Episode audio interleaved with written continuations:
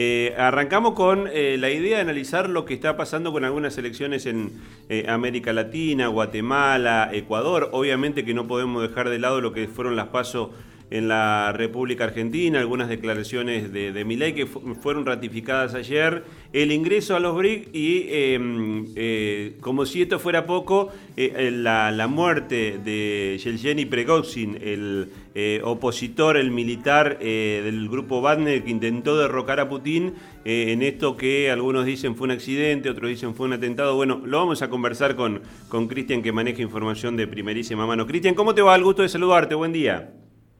Buen día, ¿qué tal, Fabián? ¿Cómo estás vos y, todos ahí? Impresionante la cantidad de temas que han aparecido en los últimos días del plano internacional, sin contar el tema de Trump en los Estados Unidos. La verdad que viene movida la agenda internacional. Movidito, movidito, sí, la verdad que pasa de todo, ¿no? En el mundo todo el tiempo y parece que a veces hay días que se aceleran los acontecimientos, ¿no? Eh, pero bueno, hagamos un repaso y después nos, quedamos, me parece que el tema de Argentina y de BRICS es, muy importante, ¿no? Eh, pero bueno, hacemos un repaso. El triunfo de Luisa González en Ecuador, eh, Luisa González de Revolución Ciudadana es el sector del correísmo, es decir, del, expresidente este, Correa, ahí en Ecuador, un Ecuador que viene con muchos problemas, con muchos problemas de violencia, una violencia mafias enquistadas en distintos sectores de la sociedad ecuatoriana y que nos dieron algunas noticias lamentables, ¿no? ¿Ahí ligadas al narcotráfico, para entenderlo, Cristian? Eh, sí, una, una grande ligada al narcotráfico, pero no es la única tampoco. Bien, ¿eh? bien. Eh, sí, hay muchos problemas. Incluso cuando pasó lo del asesinato este, del candidato Villavicencio, candidato a la presidencia de Ecuador, este, lo primero que dijo Correa es este, que eh, también eh, pudo haber sido ciertas mafias enquistadas en la policía de Ecuador. Eh, él tuvo algunos problemas, incluso algo, una revuelta de la policía en Ecuador cuando él fue presidente muy importante, así que él sabe un poco de, esas cuestiones, pero sí, es cierto que el narcotráfico ha crecido mucho en, en algunos países de América Latina como Ecuador y provoca muchos problemas. Eh, se están investigando de todas maneras estos crímenes, no fue el único, después también mataron a un dirigente del correísmo, eh, así que muy complicado en ese sentido. No se suspendieron las elecciones, cosa rara, digamos, que se pudo haber postergado eh, hasta tanto en cuanto esclarecer el asesinato de Villavicencio, de todas maneras se siguió adelante, se votó y ganó Luisa González, pero tienen que ir a balotaje, o sea, una segunda vuelta y con final abierto, el principal este eh, digamos, eh, candidato que tiene que, dirimir esta cuestión eh, con, eh, con, con Luisa González es un empresario joven este, que se llama Novoa, de ADN, Alianza Democrática Nacional en, Ecuador, y bueno, se, se, va a ver, digamos, porque en realidad este Novoa tiene un discurso un poco antigrieta, ¿no? Esa, esa grieta que la conocemos en Argentina no es la única en el mundo, sino que en algunos países se va repitiendo esto de las grietas, ¿no? De blanco o negro y disputar al máximo. Este, bueno, en, Ecuador es correísmo o anticorreísmo, ¿no? Que sería acá, una, si vamos a comparar, una especie de kirchnerismo o antikirchnerismo, ¿no? Eh, una cosa así. Eh, este candidato viene con un discurso en realidad antigrieta, un discurso bastante light, este, donde eh, no quiere comprometer un discurso demasiado radicalizado en contra de uno o otro sector. Así que veremos cómo se, cómo se va a dirimir esta cuestión. El balotaje es el 15 de octubre en el Ecuador. Bien. Eh, y hacemos un paso rápido para comentar que en Guatemala Bernardo Arevalo, del Movimiento Semillo, Movimiento Histórico, digamos, este, fue elegido presidente. Un socialdemócrata, podríamos decir. Exactamente. Sí, sí, sí, es, es digamos, de la centro-izquierda, si se lo podría denominar de alguna manera de, esa, de esa forma, digamos, es, es, eh, casi inédito, digamos, la cuestión ahí en Guatemala y tiene muchos problemas económicos que solucionar y por eso hay miles de guatemaltecos que eh, emigran y, con, ese destino eh, final que es Estados Unidos, ¿no? Y van literalmente caminando por Centroamérica atravesando México con un montón de dificultades para poder llegar a Estados Unidos. Y en esto creo que Estados Unidos también debería este, comprometerse a ayudar un poco a los países de América Central eh, para recuperar sus economías y que la gente pueda quedarse ahí, porque después bien las soluciones eh, desde Estados Unidos como levantar un muro, como se le ha ocurrido este, a, Donald Trump, o endurecer la política migratoria de Estados Unidos. Entonces, me, parece que el desarrollo en América Central también eh, favorecerá al, propio Estados Unidos. Así que bueno, vamos a ver cómo se desarrolla eh, Bernardo Arevalo en los próximos meses ahí en, Guatemala.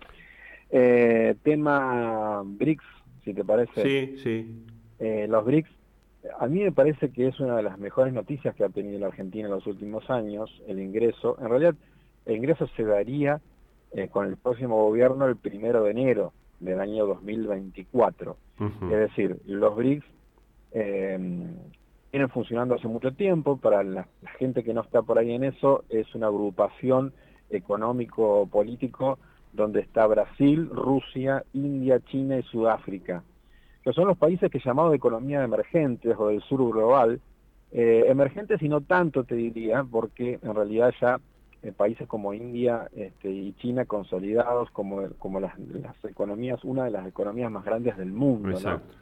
Eh, son los países que más población tienen, son los mercados más grandes. Y cuando se habla de alineamiento por ahí también, este, decir que hoy por hoy China e India están claramente enfrentados.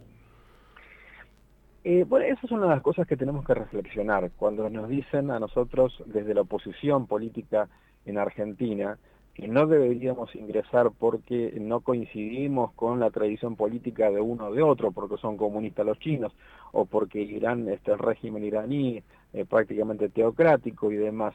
En realidad eh, son foros de discusión y búsqueda de consensos para el bienestar de los distintos países. Entonces, vemos a India y a China que compiten, e incluso tuvieron problemas fronterizos que llegaron a enfrentarse a piedrazos y a palazos. Y esto lo hicieron no porque no tengan armas de fuego, sino porque a propósito lo hacen así para que no haya una escalada mayor haya una guerra entre esos dos gigantes que además son potencias nucleares.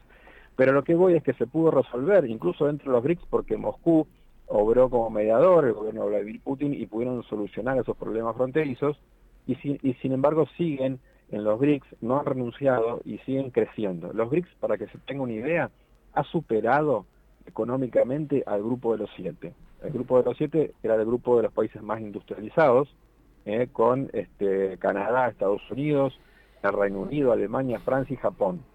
Estos países eh, en los últimos 50 años han sido los más industrializados, las potencias económicas. Bueno, BRICS, ahora este grupo BRICS ha superado económicamente al grupo de los siete. Fíjate qué importancia tiene. Eh, uno de los objetivos de los BRICS es fortalecer el nuevo Banco de Desarrollo. Hay una crítica al sistema financiero internacional y a los organismos de, crédito internacional como el Fondo Monetario Internacional. De los BRICS dicen no puede ser que el Fondo Monetario te preste dinero y eso sea un motivo para la injerencia de los funcionarios del Fondo Monetario Internacional en tu economía. Claro. Y fíjate que si hoy abrimos los portales de las grandes noticias argentinas, ¿no? como puede ser La Nación, Clarín y demás, nos dicen que a Massa este, el Fondo Monetario le está pidiendo eh, un ajuste importante, un ajuste, por ejemplo, en, los, en las jubilaciones. Y aumento de tarifas. Un aumento de tarifas y demás. Entonces, es cierto que el Fondo Monetario Internacional tiene injerencias en economías donde interviene. Entonces, el BRICS lo que quiere, a través de su nuevo Banco de Desarrollo, es eh, asistir al desarrollo de los países miembros de BRICS, eh, pero sin esa injerencia, digamos, que tiene el modelo de Fondo Monetario Internacional y, los, y todos los organismos derivados de Bretton Woods, como Banco Mundial también puede serlo. Esa es una cuestión. Otra cuestión es la búsqueda de independencia política, pero a través de, de una herramienta financiera, económica financiera, como es la moneda. Es decir, lo que quieren hacer es una especie de desdolarización.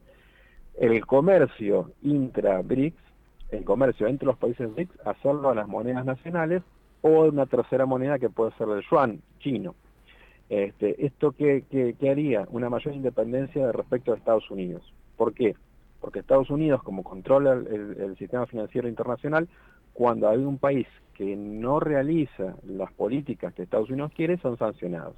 Y las políticas sancionatorias de Estados Unidos tienen que ver con esto, tienen que ver con los dólares, tienen que ver con este, incautar los activos del, país en cuestión y demás. Entonces, la independencia política va a estar lograda a través de, un, de una herramienta como puede ser la moneda común, que ya Lula lo había planteado para el Mercosur. Es decir, ante la ausencia de dólares y la dificultad que, por ejemplo, tiene Argentina para conseguir dólares, eh, y para lograr mayor autonomía, bueno, este, eh, establecer una moneda común entre, entre los países del Mercosur, que se había denominado en su momento moneda sur, por ejemplo, uh poner, y demás, todavía es un proyecto, todavía no, no hay nada al respecto, pero, y la otra cuestión es intercambiar en las propias monedas, o sea, no pasar por el dólar. Bueno, esas son ideas en desarrollo eh, para Mercosur y para BRICS. Entonces, a mí me parece que es una muy buena noticia que Argentina puede ingresar a los BRICS. Eh, más allá de, no, eso no significa un alineamiento político con cada uno de los países, porque esto no es así. Y te voy a dar un ejemplo. El Brasil de Bolsonaro, eh, que ustedes saben, Bolsonaro es este, anticomunista, antisocialista, está en las antípodas del pensamiento de la izquierda, y sin embargo, este, no, no solo ocurrió salir de, Mercosur, ni salir de los BRICS. Siguió participando de estos, este, de estos foros digamos, de discusión económica y política. Y me parece que en ese punto, este, más allá de todas las críticas que podemos hacer a Bolsonaro, que sí salió de CELAC, por ejemplo, pero no salió de BRICS ni de Mercosur, me parece que es interesante. Es decir, más allá de, la, de las críticas que pueda haber entre los países por distintas cuestiones, se puede llegar a, participar en un mismo foro este, económico este, político. Fíjate también, Fabián, que en la provincia de Santa Fe el principal destino de las exportaciones es India.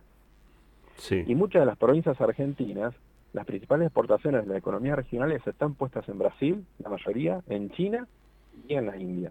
Que son países participantes de los BRICS. Entonces es importante estar en la mesa de discusión de ese, de ese organismo.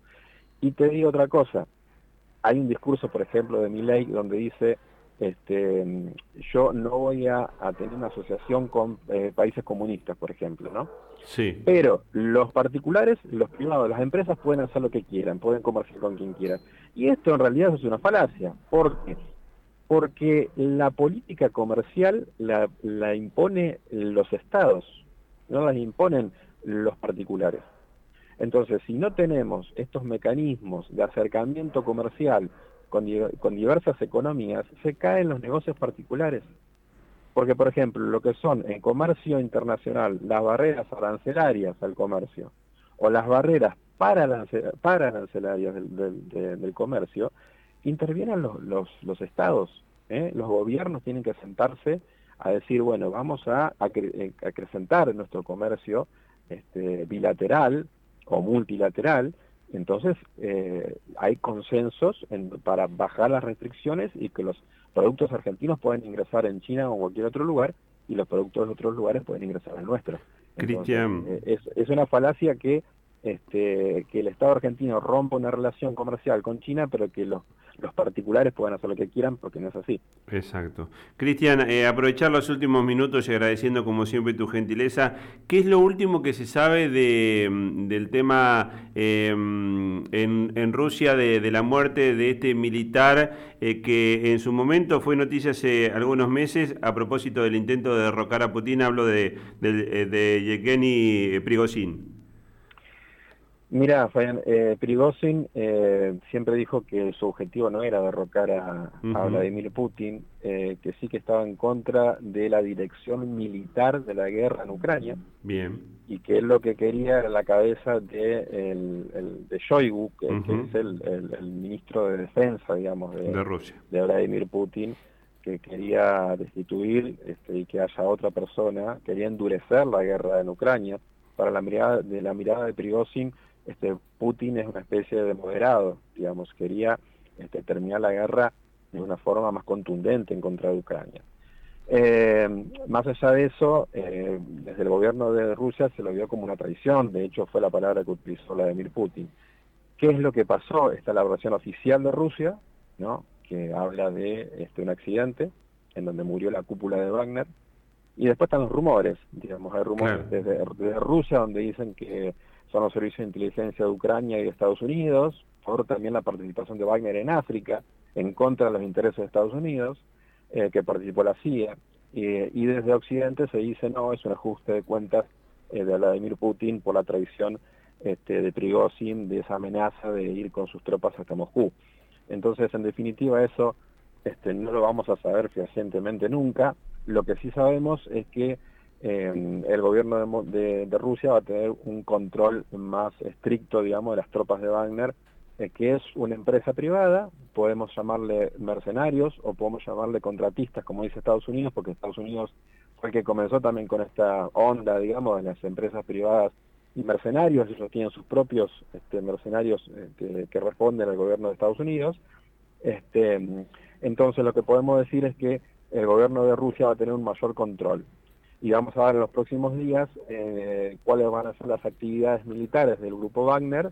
Están eh, muchos en Bielorrusia eh, esperando órdenes si van a atacar a, Ucrania desde Bielorrusia o no. Y también las actividades del grupo Wagner en el África Occidental, por ejemplo, lo que hemos visto con las últimas noticias en, en Mali, ¿no? Claro. Cristian, mandarte un abrazo grande, agradecerte como siempre y estamos en contacto en cualquier momento. Te mando un gran abrazo a vos y a toda la audiencia. Muchísimas gracias. Cristian Rión, analista internacional, eh, que siempre nos ayuda a pensar lo que está pasando eh, en el mundo en el contexto de, de la globalización, ¿no?